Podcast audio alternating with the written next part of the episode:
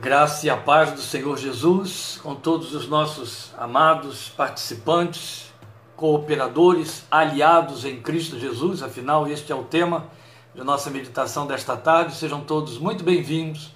Hoje nós temos mais uma vez o apoio aí de nossas cantoras, a Lília e a Naara vão louvar ao Senhor, introduzir esse nosso contato com este louvor que é totalmente pertinente ao nosso tema, que é Aliados de Deus. Você já leu na nossa página, ouviu isso semana passada. Então elas vão louvar ao Senhor com esse cântico. Ao término dele, estaremos orando, lendo o texto da palavra e então compartilhando a nossa meditação dele. Deus te abençoe muito. Boa noite, irmãos. Paz, queridos.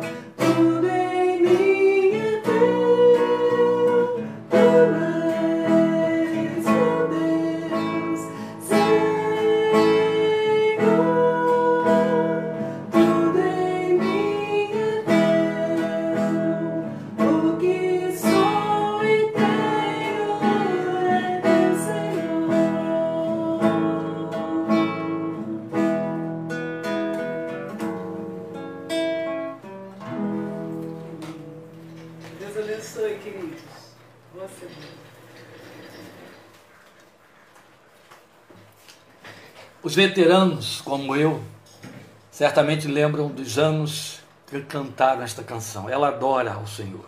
É uma canção que adora. Mas é uma, semana, uma canção que, sem sombra de dúvida, fala de aliança, fala de tudo que nós temos a considerar dentro deste nosso texto de hoje sobre aliança. E por conta disso, do texto de Gênesis, capítulo 17, de 3 a 13, e esse tema tão significativo para nós, eu convido você a orar neste momento comigo.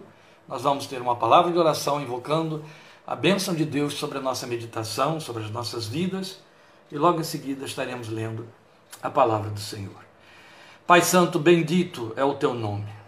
Nosso coração se levanta diante de ti pelo teu Espírito que nele habita, pela graça que há em Cristo Jesus e que nos cobre, que nos aproxima de ti que nos dá livre acesso à tua santa e majestosa presença, com reverência, com temor e com gratidão profunda por quem és, pelo que tu és para nós, pelo que revelaste ser em Cristo Jesus, pela maneira como te ofereceste a vidas miseráveis como nós, pequenos, frágeis, pecadores, vermes de Jacó, como a tua palavra diz, vidas que, como o próprio apóstolo Paulo já disse certa vez em 1 Coríntios, vidas que sem procedência, vidas sem nobre nascimento, vidas que não eram nada, mas a quem o Senhor chamou para confundir as que pensam que são.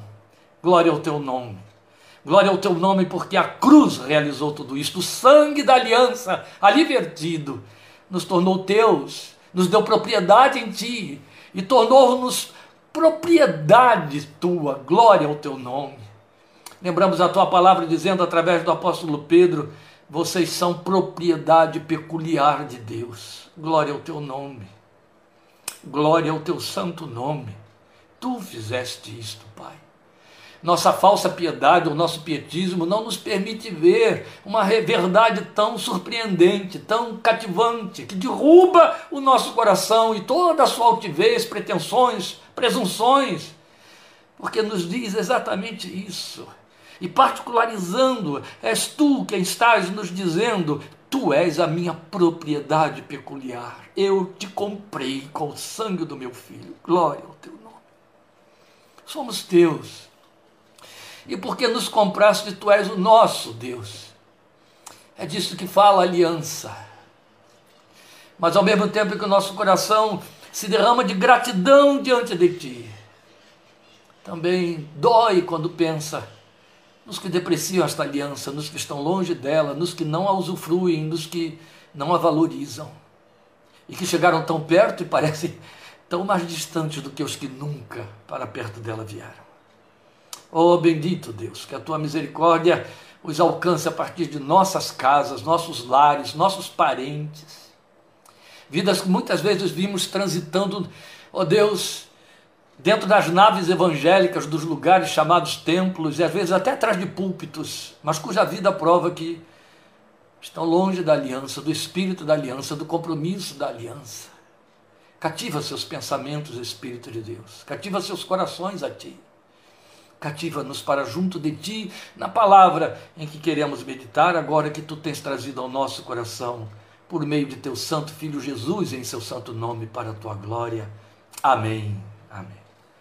Por favor, comigo, na leitura de Gênesis, capítulo 17, versículos 3 a 13, vamos fazer a leitura no texto que diz: Abraão prostrou-se com o rosto em terra e Deus lhe disse: eu sou o Deus Todo-Poderoso. Ande segundo a minha vontade, seja íntegro. Na sua versão deve estar escrito assim: anda na minha presença e ser perfeito. O sentido desta ordem ou apelativo de Deus é este que temos na tradução da NVI: ande segundo a minha vontade e seja íntegro. Estabelecerei a minha aliança entre mim e você e multiplicarei muitíssimo a sua descendência. Abraão prostrou-se com o rosto em terra, duas vezes, já é a segunda vez que o texto diz. E Deus lhe disse: De minha parte, esta é a minha aliança com você. Você será o pai de muitas nações. Não será mais chamado Abrão. Seu nome será Abraão, porque eu o constituí pai de muitas nações. Eu o tornarei extremamente prolífero. De você farei nações e de você procederão reis. Estabelecerei a minha aliança como aliança eterna entre mim e você e os seus futuros descendentes, para ser o seu Deus e o Deus dos seus descendentes. De sua parte, disse Deus a Abraão: guarde a minha aliança, tanto você como os seus futuros descendentes. Esta é a minha aliança com você e com os seus descendentes, aliança que terá que ser guardada. Todos do sexo masculino entre vocês serão circuncidados na carne. Minha aliança marcada no corpo de vocês será uma aliança perpétua. Pode ser que você tenha se perdido um pouco na leitura, porque eu saltei propositalmente os versículos, o versículo 10 e depois o versículo 12, para otimizar mais a leitura dentro da aplicação do texto. Por isso, nós vamos considerar o significado disso. Aliados de Deus. Nosso assunto é aliança. Aliança e graça, e falamos tanto de graça, tem tudo em comum. Nós nos acostumamos com o termo até por conta de vê-lo como título de duas partes de nossas Bíblias, na é verdade, e pelas repetidas vezes também que os textos da celebração da Santa Ceia o mencionam. Esta é a aliança no meu sangue. Então, aliança foi a palavra que Deus empregou quando falou com Abraão sobre fazer dele o cabeça de um povo para si. Deus falou então para dar significado à aliança, Deus falou de compromisso, trato, como um contrato de duração permanente ou de duração eterna. Na linguagem divina, eterna. Na linguagem humana, perpétua. É interessante como a palavra muda no texto. Eu não sei se a sua versão obedeceu esse critério como a que eu estou usando, mas quando Deus fala de minha parte, ele diz minha aliança será eterna. De sua parte, a sua aliança será perpétua. Claro, o homem tem início e não tem fim, mas Deus não tem início e não tem fim. Deus é eterno. Então, o que ele oferece é eterno. O que podemos oferecer, ele espera que seja perpétuo. Amém? Isso é muito bom. Então, essa aliança de Deus, que foi celebrada com Abraão, durou naqueles termos até a morte do Filho de Deus na cruz. Naqueles termos. A partir daquela morte vicária, uma nova aliança foi estabelecida entre Deus e os descendentes de Abraão, como filhos da promessa, ou filhos de sua fé para a justiça. Entende? Descendentes de Abraão pela fé. Filhos de Abraão na fé que teve nosso pai Abraão. Descendentes de Abraão por conta da promessa que Deus fez. Então não é descendência de sangue consanguínea Estamos falando de uma linguagem transcendental. Na primeira aliança, então naquela que é a antiga aliança, esta feita com Abraão, Deus fala de partes em acordo. A minha versão diz textualmente que Deus fala de minha parte e se dirige a Abraão dizendo de sua parte, porque aliança é isso, é um pacto entre partes para ser celebrado, cumprido e vivido. Jesus nos ofereceu uma aliança onde sua parte era derramar seu sangue em nosso resgate a nosso favor, e a nossa parte seria jamais esquecer isso, daí ele ter estabelecido o memorial celebrado sempre nas Santas Seis, e crer.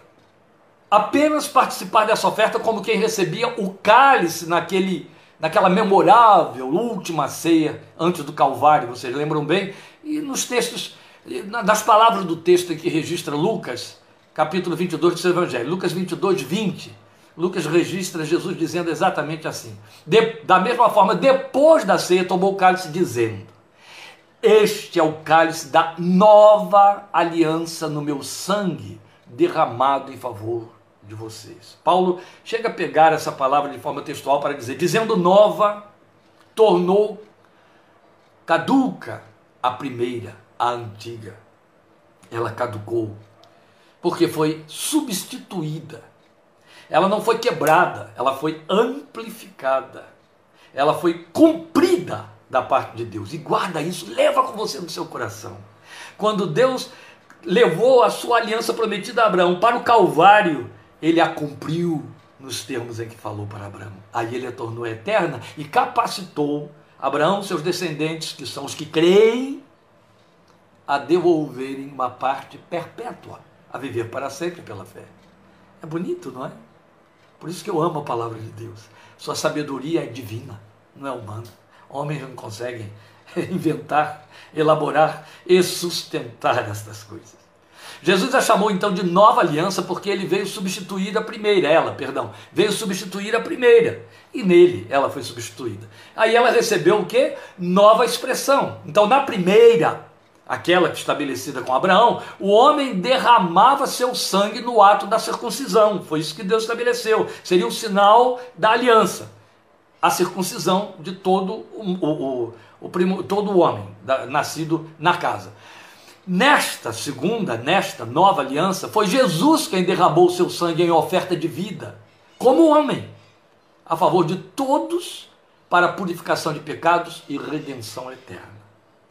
Mas cabe ressaltar duas coisas importantes. Veja, antes de estabelecer uma nova aliança, cerca de 500 anos antes de Cristo encarnar, o Deus que propôs aliança a Abraão e ao povo que dele viria, avisou que estaria dando um novo formato à aliança que havia sido estabelecida na carne dos seus aliados pelo ritual da circuncisão. Eu disse 500 anos antes de haver o novo formato. Deus avisou que daria esse novo formato e da forma mais significativa para que o formato tivesse eficácia. Então ele disse através de Jeremias, o profeta, isso está em Jeremias 31, 33. Esta é a aliança que farei com a comunidade de Israel depois daqueles dias, se referindo aos dias da libertação. Declara o Senhor: porei a minha lei no íntimo deles e a escreverei nos seus corações. Serei o Deus deles e eles serão o meu povo.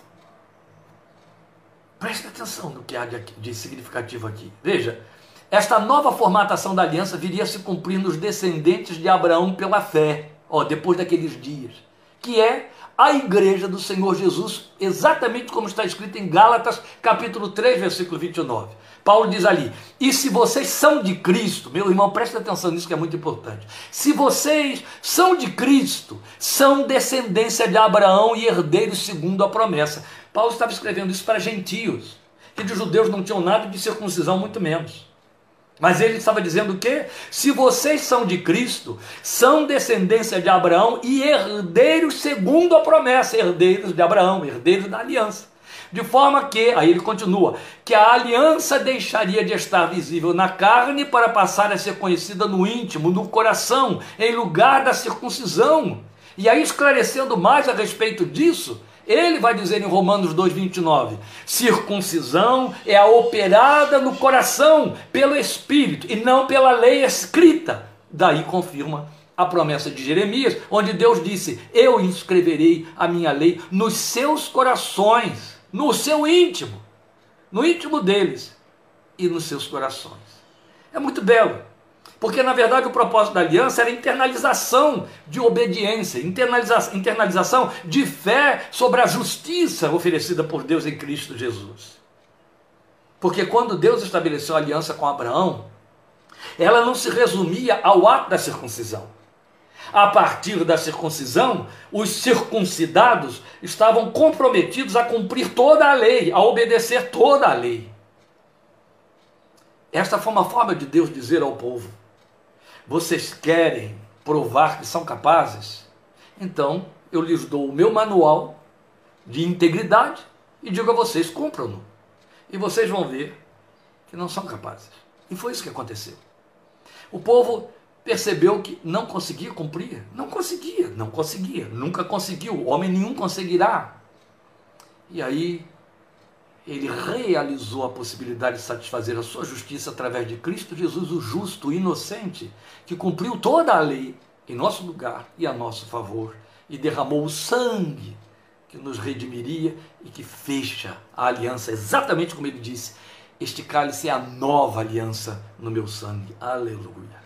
E aí está a promessa feita em Jeremias sobre esse novo formato cumprido em Cristo Jesus. Mas como dissemos, os aliados de Deus, aqueles que estão em aliança com Ele por meio do sangue de Jesus, desfrutam dos mesmos valores estabelecidos na antiga aliança. Esta é a segunda questão. Eles usufruem, nós usufruímos, estamos em aliança com Deus por meio do sangue de Jesus, dos mesmos valores que Deus estabeleceu naquela antiga aliança. Então nós vamos vê-los por partes, que é o que nos importa, já que vamos considerar os aliados de Deus. Então veja, a primeira coisa que você tem que entender e pensar na questão da aliança é a origem dela. A origem da aliança. A aliança foi um plano que nasceu no coração de Deus a nosso favor. Como eu acabei de dizer, Deus sabia que o povo não conseguiria cumprir nada. Ele tinha de oferecer algo e fazer algo se pretendia resgatar e criar e tomar um povo para si. Então ele tomou a iniciativa, como nós vimos quando ele anunciou a Abraão. Quando ele decidiu mudar a forma, também isto partiu dele, como sua prerrogativa, de novo a nosso favor, uma vez que o povo de Israel quebrava aliança com ele de forma contumaz.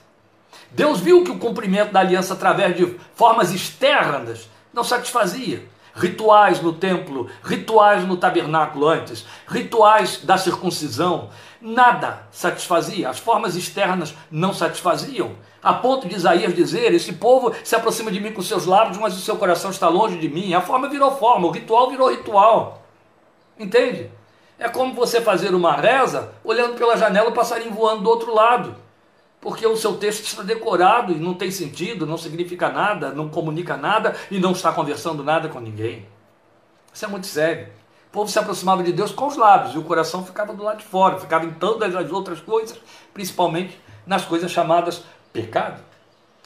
Deus resolveu então e disse: Eu vou fazer uma mudança nisso aí. Eu vou colocar essa aliança no coração deles. Lá em Ezequiel ele vai dizer: Eu vou botar meu espírito dentro deles. Onde ele cumpriu isso? Através do derramado espírito na inauguração da igreja depois que Jesus foi glorificado. Aleluia. Então veja: o povo acostumou-se a um estereótipo. Então Deus decidiu que gravaria essa aliança em nossos corações. E foi aí que surgiu a igreja. Então isso só foi possível no advento da igreja, porque a partir dali o Espírito Santo, após Jesus Cristo ter sido glorificado, desceu para habitar o coração dos que nele creem. Então o Espírito de Deus inscreveu nos corações a inclinação para a vontade de Deus ser cumprida. Nós não viramos autômatos. Imagine. Se o fato de termos o Espírito habitando dentro de nós nos tornasse perfeitos, infalíveis, a gente se converteria e seria trasladado para o céu imediatamente, porque é impossível isso habitando neste planeta sob maldição. Tanto é que Paulo diz que dentro de nós está um espírito que milita contra a nossa carne e outro tanto a nossa carne contra ele. Vivemos esta guerra, não é assim? Aí Paulo diz: aquele a quem você atender, esse vai vencer. Se o penhor der, da mente der para o espírito, você viverá. Se der para a carne, você morrerá. E por aí vai, não é? Então, é a partir daí que o apóstolo Paulo vai nos dizer em Romanos 1,5 que nós fomos chamados para a obediência da fé. Deus nos chamou para a obediência da fé. Ele nos capacitou para isso ao colocar esse Espírito dele que nos inclina a obedecer, a amar a Sua palavra dentro de nosso coração. Então aí temos como primeira evidência de que alguém entrou em aliança, eu não vou falar de uma segunda evidência, nem de uma terceira, mas eu quero dizer que, em primeiro lugar, a evidência de que alguém entrou em aliança com Deus é o imediato amor por Sua palavra. A mente se abre para você entender que no livro de Deus você não tem apenas uma biblioteca de 66 livros como composição humana. Esse livro te fala, te guarnece de promessa, te dá consolo, te liberta, orienta a vida. É a voz de Deus ao seu coração, alimenta a sua fé. Temos lido, ouvido, falado isso, vezes sem conta. A fé vem pelo ouvir, ouvir a palavra de Deus. Então a primeira coisa que acontece é que o Espírito de Deus desvenda os nossos olhos e abre os nossos sentidos para perceber as coisas que da parte de Deus nos são dadas saber. É assim que a Bíblia usa dessa linguagem para falar sobre isso conosco. É a convicção profunda de que a Bíblia, a palavra de Deus, para ser crida e obedecida, revela a presença do Espírito Santo em nossos corações. E vejam, a história da igreja e a própria história da Bíblia, na sua transição pela história universal, elas atestam sobre essa paixão que o Espírito de Deus gera. Até em nossa geração, ao tempo da perseguição acirrada e, e, pela, na, e na proibição da veiculação da Bíblia nos países do comunismo ateísta, já dentro da nossa geração, a história registra o empenho, com risco e até perda da própria vida de milhares de cristãos que impedidos de terem acesso à palavra de Deus e à Bíblia, porque o livro era terminantemente proibido de entrar no país e de alguém ser achado com ele, com ele na mão, as pessoas decoravam textos, pequenos versículos, onde achassem. Se, se, o Estado queimava Bíblias que encontrava em algum lugar, o povo ia nos monturos de lixo tentar ver páginas que tinham sobrado para decorar aquelas páginas, para reter algo da palavra de Deus dentro de si. Fome, fome espiritual mesmo. Está impregnado disso na história moderna, nos relatos daqueles que foram lá como contrabandistas de Bíblia, né, na linguagem daí de um grande servo de Deus, irmão André, contrabandista de Deus, e de tantos obreiros como Sam Tippett que entravam, que veiculavam a palavra. Havia homens de Deus que saíam do Ocidente para irem lá para dentro daquelas igrejas subterrâneas da Rússia, com textos enormes decorados, e eles ficavam como verdadeiros gravadores, em pé ou papagaios, durante o culto, repetindo os textos que sabiam de cor, já que a Bíblia não poderia estar na mão, estava na cabeça. Por que isso? Fome, sede, fome, sede, fome, sede. Eu lembro da história que eu li de um homem que decorou todo o capítulo 1 de Hebreus, e o outro decorou dois, o outro decorou três, são 14 capítulos, para que num culto pudesse estudar Hebreus e cada um fosse citando um capítulo por vez. Coisa linda, linda, belíssimo. Tive a oportunidade de compartilhar isso de alguma forma, quando, indo com o pastor Paulo Leite, o nosso irmão Miguel, a Romênia, que tinha saído há nove anos da, da, do, desse comunismo ateísta proibitivo, Nós vimos crianças que tinham textos longos da palavra de Deus decorados e os recitando quase que sem fôlego, interminavelmente, porque tinham aprendido esse exercício na vivência com seus pais dentro da igreja. Coisa linda. Então, com um custo imenso. Eles se sacrificavam para poder ler pequenos textos, já que estavam proibidos de ter acesso a exemplares das Escrituras. Isso deixou marcas profundas na memória recente da igreja militante marcas profundas para testificar disso que estamos falando. E você, crente, sem perseguição, com liberdade para ler a palavra de Deus, quantas vezes, no meio de uma aflição, você não se dá conta de que um texto está subindo na sua mente? Você ora, passa duas, três noites orando a respeito de alguma coisa que te aflige, que te angustia. Você precisa de uma palavra, precisa de uma orientação. E de repente se dá conta de que um versículo da Bíblia surge na sua cabeça e ele fica lá, ele fica ocupando a sua mente. O que é isso? É o Espírito de Deus trazendo à sua memória a voz do Senhor para te dar aquela palavra, dizer que é isso que Ele está te dizendo para te trazer consolo e graça. Mas importa saber que, sendo Deus a origem da aliança, nós estamos firmados na segurança de que Ele o fez por Sua eh, vontade, que foi vertida em graça a nosso favor. Bendito seja o seu nome. Foi dele o propósito de enviar seu filho para nos substituir em sua morte para o cumprimento de nossa parte nessa aliança. Isso partiu de Deus. Paulo diz isso textualmente em Efésios 1, de 7 a 13. Eu vou ler agora para você, 7 a 12. Efésios, capítulo 1, de 7 a 12. Ele diz: Nele temos a redenção por meio de seu sangue, falando de Jesus. Nele, Jesus, temos a redenção por meio de seu sangue, o perdão dos pecados, de acordo com as riquezas da graça de Deus, a qual graça ele derramou sobre nós com toda a sabedoria e entendimento. Ó, e nos revelou o mistério da sua vontade, de acordo com o seu bom propósito. Grava isso, grife isso aí na sua Bíblia, em Efésios capítulo 1. De acordo com o seu bom propósito, partiu dele. O seu bom propósito que ele estabeleceu em Cristo. Pulando um pouquinho, nele fomos também escolhidos, tendo sido predestinados conforme o plano daquele que faz todas as coisas segundo o propósito da sua vontade. Percebe a redundância? Ele mostra que é o propósito de Deus, que é o plano de Deus, que partiu do coração de Deus, a iniciativa foi de Deus para firmar aliança conosco, oferecer-nos aliança através de Jesus, a fim de que nós, os que primeiro esperamos em Cristo, ele conclui, sejamos o louvor da sua glória. É tão lindo isso. Que você vai ouvir Paulo dizer em 2 Coríntios capítulo 5, a partir do versículo 17, e, e concluindo ali pelos versículos 19 e 20, ele diz: Deus estava em Cristo não imputando ao mundo o seu pecado, mas nos reconciliou consigo mesmo. Em Cristo, Deus nos reconciliou consigo e nos ofereceu o ministério da reconciliação, como se Deus, por nosso intermédio, rogasse aos outros: reconciliem-se já com Deus. Percebe? Aliança oferecida, partiu dele, foi ele que fez. Glória ao seu nome. O que, é que me cabe? O que, é que coube a você? O que, é que ficou para nós disso tudo? Aceitá-la crer e deixar-se abençoar, entrar em aliança com Ele. Entrar em aliança. Gosto sempre de lembrar e dizer o que é fato, que aliança é um construto cultural que está longe de nós já por milênios.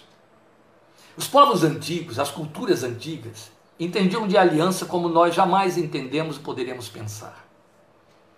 O que entendemos aí de aliança, isso é extremamente pobre, é, é quando a pessoa faz, é, é, entra em associação com o outro para um negócio qualquer, aí tripudia, é, trapaceia, quebra a aliança, desrespeita a aliança. O que restou para nós, e ainda está pobre, foi casamento. A única expressão de aliança que a gente entende pobremente é casamento. Por quê? Porque também a hora que a pessoa quer, quebra essa aliança. Com muita facilidade, às vezes até desavergonhadamente. A aliança não era assim. Aliança nos tempos antigos, e por isso Deus se serviu dessa, desse conceito, era o comprometimento de partes de forma inquebrantável, onde o que pertencia a um passava a pertencer ao outro. Bens, benesses, méritos e deméritos. Benesses e desfavores. Ônus e bônus, entende? Se duas pessoas entrassem em aliança, dois povos, dois grupos, eles se tornavam unos no sentido de terem as mesmas demandas. A história da igreja, só para você entender, como isso ainda se estendeu e ainda funciona em algumas comunidades mais primitivas, até a nossa pós-modernidade. A história moderna da igreja conta sobre David Livingstone, que foi o grande missionário britânico e desbravador de fronteiras do interior da África, que entrou lá pregando o Evangelho de Jesus, como antropólogo também, fazendo extraordinárias conquistas e evoluções culturais. E à medida que ele ia sendo recebido por determinadas tribos, ele ia entrando em aliança com elas. Por quê? Porque se ele entrava em aliança com determinada tribo, ele tinha alguns favorecimentos alguns apoios. E à medida que ele foi sendo bem recebido, foi sendo muito bem realizado.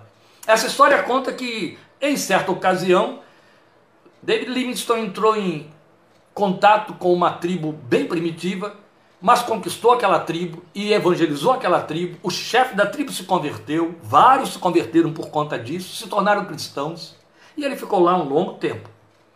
Mas ele tinha de continuar para o interior da África, fazendo seus desbravamentos. Quando chegou a ocasião de partir, o chefe da tribo disse para ele: Olha, há várias tribos aí que são nossas inimigas, mas há várias tribos aí que estão em aliança conosco e que podem lhe dar apoio e ajudá-lo e acompanhá-lo e protegê-lo. E aí eu vou identificar você como um aliado nosso. E o que ele, esse homem fez?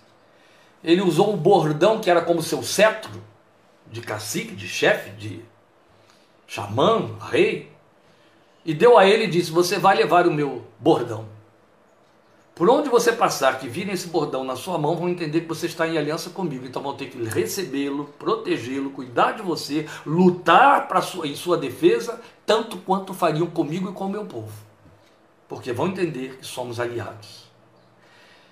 É bem moderno isso, porque estamos falando aí de algumas dezenas de anos, algumas décadas, dezenas, algumas décadas passadas. Isso era aliança na antiguidade. Deus tinha dito, e aí eu quero falar da natureza da aliança, que da sua parte ela seria eterna. Eu já disse isso. Da parte do homem ela seria perpétua. Para dizer que ela não se quebra. Que ela está diretamente ligada quanto a nós ao que Deus requeriu de Abraão. Ande segundo a minha vontade e seja íntegro. Porque isso fala de compromisso. E é o que temos a oferecer. É uma redução muito apequenada do que temos a devolver na aliança. Compromisso, mas já é moralmente inquebrantável, altissonante na sua eloquência. Deus nos oferece na aliança participarmos da sua natureza divina e vida por meio de Jesus. Seu compromisso é nos transformar à imagem do seu filho, como está escrito, está lá em Efésios 4,13, até que todos cheguemos à unidade da fé e do conhecimento do Filho de Deus a minha versão diz até que todos alcancemos, porque é um processo que o Espírito de Deus está operando. Então é até que todos alcancemos a unidade da fé e do conhecimento do Filho de Deus e cheguemos à maturidade, atingindo a medida da plenitude de Cristo. Veja, e ainda, ainda é Paulo, apóstolo, que corrobora isso quando ele vai dizer em 2 Coríntios 3,12, que para mim é o supra-sumo da revelação da aliança. E todos nós, é o texto de 2 Coríntios 3,18, há um cântico muito belo, Betel brasileiro cantava muito, 2 Coríntios 3,18. E todos nós, que com a face descoberta ou com o rosto descoberto contemplamos a glória do Senhor, segundo a sua imagem estamos sendo transformados com glória cada vez maior, a qual vem do Senhor, que é o Espírito. Meus irmãos, que bênção incomparável da aliança está contida aqui em 2 Coríntios 3,18, quando o texto diz: todos nós estamos sendo transformados. Ele usa uma voz que para o português seria vertida em voz passiva. Nós somos passivos desse processo que está sendo feito pelo Espírito Santo em nosso interior. Glória a Deus. Os veteranos aí comigo, Denise, Ana Maria, tem outros mais. Não se sente tentado a cantar 2 Coríntios 3,18? Claro que sim. Com o rosto descoberto, olhando para o Senhor, como num espelho a glória do Senhor. Transformado sou, transformado sou, a mesma imagem do nosso Redentor pelo Espírito Santo de Deus. Imagina Marília lá do outro lado, missionária, fazendo contrato, contrato deste cântico agora. e é inesquecível. Porque é maravilhosa a proposta.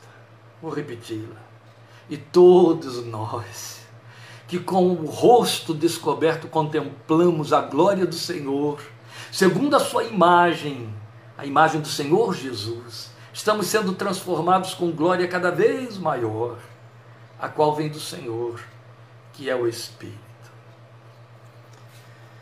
Oh, meus amados, veja bem, eu tenho pouco tempo e eu não vou ocupar o seu tempo, eu quero pregar essa mensagem. Mas eu quero lhe dizer uma coisa que é tão significativa. Em agosto deste ano, de 2021, querendo Deus, eu vou completar meu ano do jubileu de conversão. Eu acho que eu vou sair de cena no dia 28 de agosto de 2021. 50 anos de evangelho. 50 anos de uma vida que nasceu de novo, de novo nascimento. Conversão genuína, real, de paixão por Deus gerada no meu coração pelo Espírito Santo. 50 anos. Ao longo dessas cinco décadas, eu acho que são muito poucas as vezes que eu deixei de olhar para dentro de mim mesmo, à luz de 2 Coríntios 3,18, sem questionar: meu Deus, está acontecendo? Está havendo uma glória maior do que há 50 anos atrás, aqui dentro. A glória está maior do que o ano passado. A glória está maior do que há 10 anos, meu Deus, só o Senhor pode dizer se está quero dizer a você o que significa a luz de 2 Coríntios 3,18, glória cada vez maior. Você não pode ler 2 Coríntios 3,18 sem associá-lo a Efésios 4,13, que é o propósito da aliança, é o compromisso de Deus na aliança. Por isso que eu li antes. Glória cada vez maior é cada vez mais junto de Jesus, cada vez amando-o mais, cada vez mais assemelhado a Ele. Pare para dentro do seu coração. Volte-se lá para dentro e pergunte a você mesmo: está acontecendo? Cada vez há mais de Cristo e menos de mim. É como a confissão de João Batista. Cada vez ele maior e eu menor. Está acontecendo. Estou falando de perfeição, estou falando de integridade. Integridade. Foi isso que ele requeriu de Abraão. Mas eu quero pensar também nos resultados da aliança é por demais importante nós atentarmos para o impacto da proposta da aliança feita por Deus a nós através do Senhor Jesus. Tanto ao anunciá-la a Abraão, afirmando que seria extensiva a sua descendência, quanto ao reformá-la através do anúncio do profeta Jeremias. Ele, Deus, ali, afirmou categoricamente que o que tinha a nos oferecer na aliança era a sua vida em nós. Está aí, é o texto de 2 Coríntios 3,18. Sua vida em nós quando ele disse e repetiu: Eu serei o seu Deus e eles serão o meu povo. Atende. Da parte de Deus, ele se oferece para ser e agir como Deus em nossas vidas. O que ele nos traz é o que ele, em sua capacidade, poder e exaltação, é. Entende? É isso. Isso é o que ele nos traz. Ele vem e age como Deus, é o que ele oferece. E nós, apenas o pertencimento, como esses frágeis mortais que somos, porque não passamos disso. Mal comparando, ou até grosseiramente comparando, à guisa de ilustração e lembrando que o Senhor Jesus muito mais tarde nos fala dessa oferta de Deus emblemada numa parábola que nós conhecemos como a do filho pródigo, eu chamo de a dos dois filhos. O pai, ali na parábola, afirma para o filho que permaneceu em casa, ou seja, em aliança com ele: tudo que é meu é teu. Daí o cântico de Lília e Naara, que escolheram esse cântico sem saber de nenhuma destas minhas abordagens. Veja bem, eu vejo sempre o Espírito Santo em tudo isso. Jesus coloca na boca daquele pai, falando para o filho que permaneceu em aliança: Meu filho, tudo que é meu é teu. E aí vem a ilustração grosseira de que eu quis falar para que isso nos esclareça. Quando Deus diz: Eu serei seu Deus na aliança, e você será meu na aliança, meu povo. A comparação grosseira, para que você entenda, seria essa: uma rainha, como Elizabeth II, por exemplo, chegaria para um plebeu britânico e diria: Eu entro em aliança com você comprometida como a rainha que sou, com tudo que tenho e represento. De você eu quero apenas que você seja quem é, que se ofereça com o que é e o que tem. Dá para sentir? Vai parecer a você que a minha ilustração grosseira é irreal. Não é não. A história conta para nós que no tempo da rainha Vitória, havia um estado de guerra, um estado de conflito em determinado lugar. Embora tenha sido um tempo de paz britânica, mas houve um conflito numa das regiões e a rainha precisou durante esse conflito de um determinado artefato que só um homem, um empresário, produzia.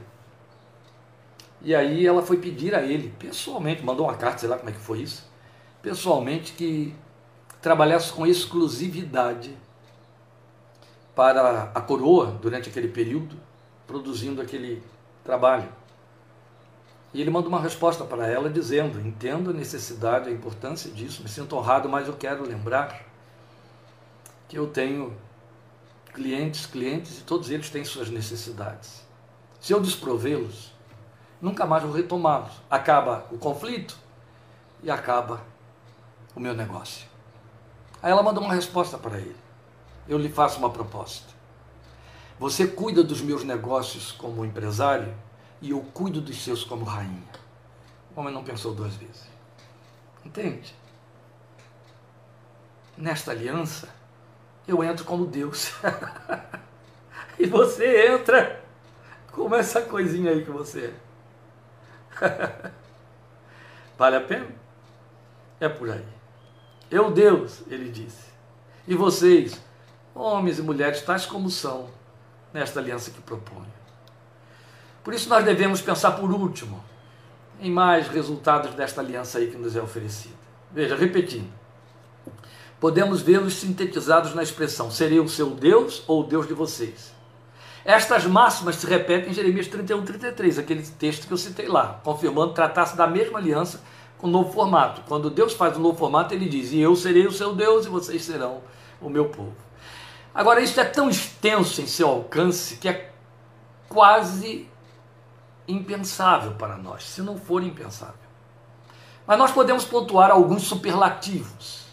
E tão bom seria se vivêssemos na dimensão desses superlativos. Por isso que Deus botou no meu coração, talvez até seja como uma sequência do que estamos considerando aqui, domingo que vem falar sobre isso, o que será do amanhã.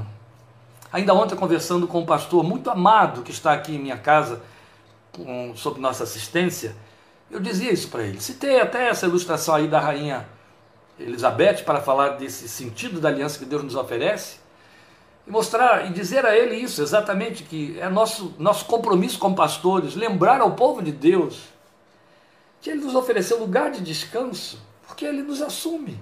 Na aliança Ele nos assume. Não pode haver lugar para ansiedade.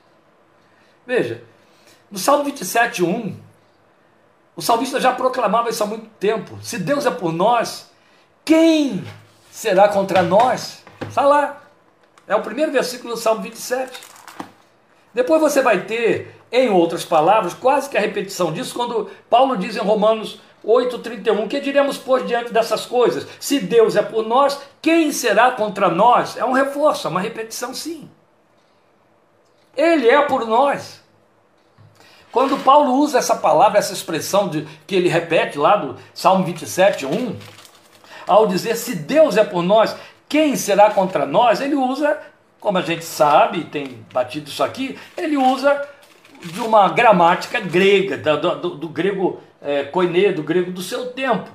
E aí, é, na verdade, meus irmãos, eu citei, perdoe, eu citei Salmo 27.1, é, é Paulo fazendo em Romanos 8.31 a leitura do texto de Salmo 27.1 com esta nova abordagem. O Salmo 27.1 vai dizer a quem temerei. E aí Paulo chega e diz, se Deus é por nós, a quem temeremos?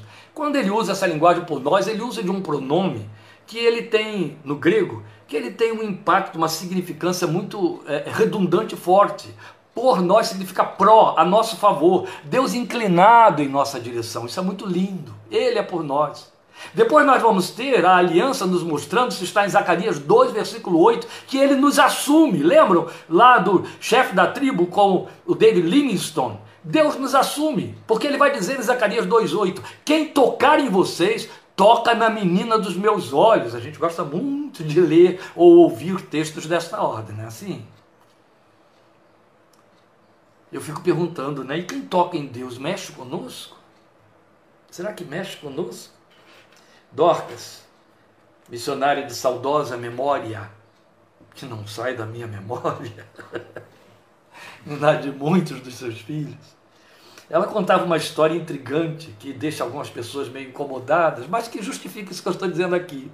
Eu estou te dizendo que o Senhor fala em Zacarias 2,8 que ele te assume de tal maneira que ele diz: quem tocar em você, toca na menina dos meus olhos. Eu creio nisso, meus queridos, de forma literal, porque isso está de acordo com o que Paulo já disse em, em, no Novo Testamento: que o Espírito de Deus que habita em nós tem ciúmes de nós. Quem nos toca, toca nele. Tanto é que Jesus dilata isso dizendo o quê? Quem fizer a vocês, a mim o fez. Quando vocês fazem a um dos meus pequeninos, a mim o fazem. Aí Dorcas contava uma história interessante, porque a pergunta que eu fiz aqui foi: Zacarias 2,8 se cumpre da parte de Deus para conosco e da nossa parte para com Deus. Quem toca em Deus? O que, que a gente sente? Toca em nós?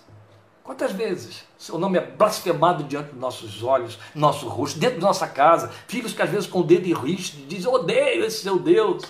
Como a gente reage a isso? Mas não é para reagir. Eu não estou falando de reagir, eu estou falando do que você sente. Aí a Dorcas conta uma história de que a sua igreja, aquele tempo né, em que ela era jovem na igreja, em frente à igreja havia uma tenda, onde os pinguços ficavam por lá, os cachaceiros, bem em frente à igreja. E a turba, depois que tinha tomado umas e outras e comido não sei quantas águas, eles começavam então embriagados a debochar dos crentes, dos cânticos que tinham na igreja, etc. Um desviado, filho da igreja, filho de uma família inteira que é, frequentava a igreja congregacional central de Campina Grande, na Paraíba, um desses desviados frequentava o bar ali em frente. E houve um dia em que ele lá estava, bem na hora do culto, a família dele entrando para o templo ali em frente, e ele lá no meio, né, a roda dos escarnecedores, como diz o Salmo 1. E os escarnecedores, sabendo que ele era um desviado, sabendo que ele era filho de uma daquelas famílias que estava entrando na igreja, começaram, como faziam sempre, debochar dos crentes. Falar bobagens, jogar apelidos, fazendo deboches. Já vivi isso tantas vezes. Ele foi aturando, estava lá tocado, mas foi aturando. Até que num dado momento, o mesmo grupo começou a falar do Jesus daqueles crentes. E aí o homem cresceu para o lado deles e disse: Querem falar da minha família? Fala. Querem falar daquela gente toda que está entrando ali? Pode falar o que vocês quiserem, mas do Jesus deles vocês não vão falar, não. E eu não quero contar os detalhes que Dorcas conta do desdobramento disso aí para não escandalizar você. Mas a verdade é que aquele homem desviado teve uma reação que eu e você nem sempre temos. Embora o meu Deus e o seu Deus diga que por, por, que por conta da aliança, quem toca em você toca na menina dos seus olhos, toca na coisa mais sensível que o corpo humano tem. Foi isso que ele usou como metáfora para poder a gente entender o tamanho desta sensibilidade em oferta. Por isso é que ele nos investe de sua autoridade representativa. Quando ele diz assim: Em meu nome, lembram? Jesus disse: Em meu nome farão, em meu nome curarão, em meu nome, tudo que pedires ao Pai, em meu nome Estejam em mim, suas versões dizem, está em mim, eu estarei em vocês. Isso é aliança. Então, o que está no bojo dessa aliança oferecida? Proteção, segurança, defesa, abrigo, cuidado, tudo que eu preciso, você precisa, glória a Deus, e vida eterna. Você quer ver um salmo que exalta a aliança com todas as letras? O Salmo 23, que o crente todo deveria saber de cor os seis versículos, da primeira palavra à última. A primeira começa o Senhor e a última é para sempre, as duas últimas, não é? Está tudo ali. Aquilo é aliança. Aquilo é aliança. Qual é a parte do adorador ali na aliança? Confessá-lo. Ele é o meu pastor. Se eu confesso com o meu pastor, me assumo ovelha e me deixo guiar por ele. Veja, não é só. Porque eu estou falando do que ele nos oferece quando eu falo de proteção, segurança, defesa, abrigo, cuidado mas também na aliança há o seu desejo de nossa participação, que eu chamei no início de nosso compromisso, nos seus interesses e propósitos. Daí Jesus ter posto na nossa boca, na oração com que nos ensinava a falar com o Pai, dizer: Venha o teu reino. É a primeira coisa, Pai nosso que estás nos céus, santificado seja o teu nome, venha o teu reino. É o meu cumprimento, meu, meu compromisso. Eu estou assumindo um compromisso, assumindo o compromisso de santificar o seu nome, assumindo o compromisso de cumprir a sua vontade na terra como no céu e assumindo o compromisso de divulgar o seu reino, de manifestar o seu reino, de difundir o seu reino, de viver no seu reino, para o seu reino, consciente do reino para que a minha aliança com ele seja inquebrantável, porque de fato a aliança é inquebrantável, mas ela precisa ser honrada, ela precisa ser discernida.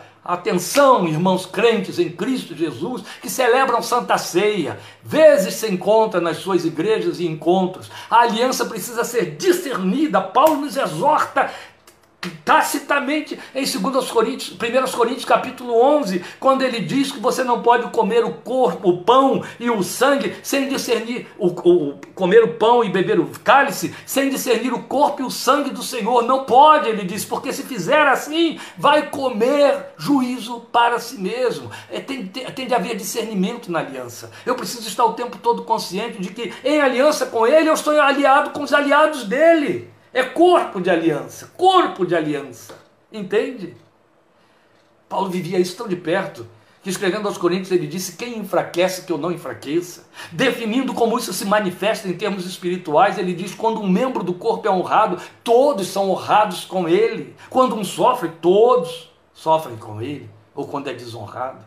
Isso é muito belo são é, é, emblemas espirituais, mas são realidades espirituais místicas, misteriosas e reais. É o mistério da nossa fé, porque a nossa fé tem um cômputo de mistério, do contrário não seria fé. E aí está o mistério revelado, de que o corpo de aliança manifesta-se de forma que, no conjunto, nós vivenciamos as mesmas coisas. Esta é a razão porque quando vamos encontrando, esbarrando por aí com crentes, cultos, igrejas, que celebram-se evangélicos, Bíblia na mão, fazendo confissões que vão na contramão da verdade, na contramão do testemunho, na contramão, sabe? Aderindo a pensamentos, ideologias, compactuando com coisas essencialmente mundanas, esta é a hora que você tem de dizer: eu estou em aliança ou não com essa gente. Esta é a hora que você tem de questionar: são mesmo filhos de Deus ou eles quebraram a aliança e eu vou fazer a aliança com uma aliança quebrada? Cuidado, discirna, discirna o tempo todo. Não faça conluio com confissões reprovadas. Cuidado, você é um corpo de aliança. Quando ele promete estender a aliança aos descendentes de seus aliados, ele prometeu a Abraão, ele repetiu falando para Jeremias, nós devemos lembrar como ele sintetizou isto na mesma promessa a Davi, deixando claro que os descendentes de Davi deveriam andar nos seus caminhos. A aliança nunca vai prescindir dessa nossa resposta. Ninguém nasce aliado de Deus sem que vivencie os compromissos da proposta e oferta da aliança. Entende? Não é porque eu nasci de um aliado que eu estou em aliança com Deus. Não, eu vou ter de entrar em aliança. Deus simplesmente disse: se você aceitar a minha aliança, você vai experimentá-la do mesmo jeito como seu pai, sua mãe, seu ancestral aí. Então ela nunca vai prescindir da nossa resposta. Você já não, não nasce já aliado de Deus. Não, tem de haver o vivenciar compromissos da proposta e oferta da aliança em caráter pessoal e individualmente. Vide Minuta da Fé 25, parte 3, que eu sei que incomodou muita gente que alimentava a ilusão de que aquele texto falando para o carcereiro, crendo Senhor Jesus serás salvo tu e a tua casa, garantia salvação por procuração para todos os filhos, por mais ímpios que sejam. Isso não existe. De igual maneira, quando Deus diz minha aliança é contigo, com teus descendentes, o que ele está dizendo é: eu estou aberto para os teus descendentes. Eu quero estar em entrar em aliança com eles. Por isso, continue orando por seus descendentes e exortando-os ao arrependimento e a crer. Glorifique ao Senhor pela aliança. Honre a aliança, usufrua a aliança, descanse na aliança, porque Deus é pró você. Se Deus é por nós e Ele é por nós, se Deus é por você e Ele é por você, o que e quem pode ser contra? Glória a Deus. Amém? O Senhor te abençoe, te cubra de graça, de bênção, fortaleça a sua fé. Em nome de Jesus estejamos juntos quarta-feira, Minuta da Fé 26, 20 e 30. E domingo que vem, o que será do amanhã? 17 e 30. O Senhor te abençoe. Suporte a minha imagem aqui um tempo maior, porque existe um fenômeno aqui que a turma lá dentro da casa, e agora o grupo está maior lá dentro, assiste pela televisão. E aí, se eu desligo aqui no momento em que eu termino de falar, imediatamente cai o sinal lá. Aí eles perdem a última parte. Isso é uma queixa de todo domingo. Então você vai ter que suportar aqui a minha imagem, silêncio, enquanto eu vou arrumando as coisas aqui, até que eu desligue. Mas isso não impede que você saia daí do seu lugar, vá orar, vá usufruir o que tem, vá fazer o seu lanche, vá para a sua igreja, se hoje estiver funcionando, se a sua igreja não está guardando o zelo e o cuidado de manter as distâncias, vá para a sua igreja e aí Pode sair daí da tela, mas você vai ter que me aturar aqui um pouquinho a minha imagem um tempo para que eles não percam lá a mensagem. Deus te abençoe, obrigado por sua presença, companhia e atenção. A paz do Senhor Jesus.